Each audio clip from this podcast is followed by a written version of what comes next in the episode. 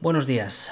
Imagino que a estas horas ya conoceréis la triste noticia de que Seyon Ball, de que Íñigo, falleció el pasado día 11 de agosto. he querido grabar este pequeño discurso tan pronto como he sido capaz y créanme que, que me ha costado y he creído que era conveniente hacerlo pronto para que no tuviese ni filtro ni guion, porque era como él y yo grabamos nuestros podcasts. Personalmente estoy en shock, aún no, no he procesado del todo la noticia. Esta noche pasada he dormido muy poco y para que veáis cómo funciona el cerebro, cuando me he despertado lo primero que he pensado ha sido, tengo que decirle a, Íñigo de grabar porque la temporada se nos echa encima. por suerte para mí en mi vida no, he despedido mucha gente cercana que se fuese antes de tiempo.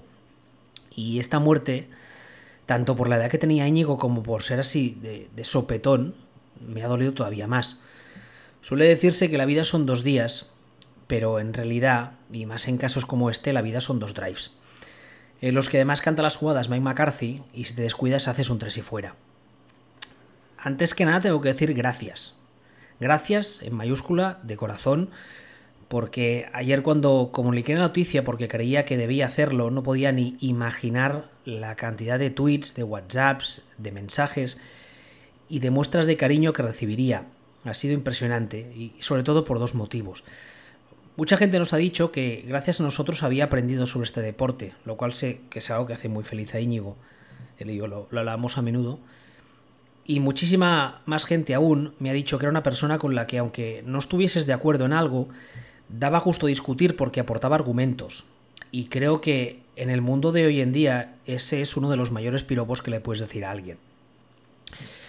Sé que para la mayoría nuestra podcast era un programa en el que dos tarados decían tonterías durante un rato, pero para nosotros, y para mí en especial, era un momento durante la semana en el que desconectaba de todo, en el que no pensaba en mis, en mis problemas y en mis mierdas, y era un momento durante el cual una persona que yo consideraba que sabía mucho más que yo, me enseñaba cosas sobre este deporte. Finalmente, y respecto a eso, aunque con esta terrible noticia puede parecer que es un tema secundario, quiero contaros que Backfield Vacío murió el pasado día 11 de agosto. Ahora mismo, como entenderéis, no estoy para, para grabar nada. Y si en el futuro vuelvo a hacerlo, ya sea en solitario o acompañado, creo que no sería correcto hacerlo usando el nombre de algo que era nuestro y que creamos entre los dos. Creo que es el mejor homenaje que puedo hacer a su memoria. Podría añadir muchas más cosas y hablar durante largo entendido, pero creo que no hace falta. Solo me gustaría cerrar, si soy capaz, este pequeño discurso con un tuit que alguien me hizo ayer. No ha sido tan joven como el avatar que eligió para ilustrarle, pero también demasiado pronto. Era un tipo con muchísimo sentido del humor, al menos del que a mí me gustaba. Dan Aykroyd se queda sin su John Belushi. No discutas mucho con Bart estar ahí arriba. Fins aviat, amic.